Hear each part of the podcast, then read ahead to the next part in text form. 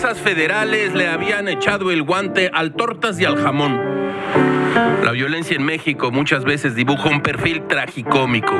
Pedro Ramírez, el Tortas, líder de la Unión Tepito, fue detenido en Atizapán de Zaragoza, Estado de México. El pinche Tortas, el epíteto queda la medida, creó una red de corrupción en las instituciones de seguridad capitalina para evadir operativos, informaron las autoridades. El cabrón del Tortas asolaba 11 alcaldías de la Ciudad de México, se las traía el Tortas. La policía tiene pruebas de que esta finísima persona ordenó la ejecución de integrantes de bandas rivales.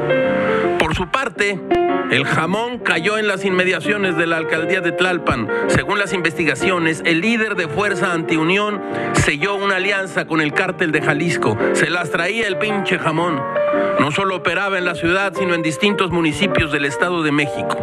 El jamón investigaba fuerte, localizaba a los capos de la banda enemiga y los liquidaba.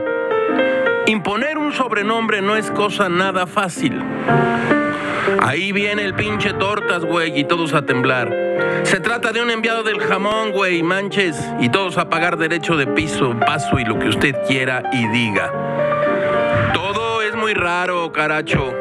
Como diría Lucano, el crimen hace iguales a todos los contaminados por él.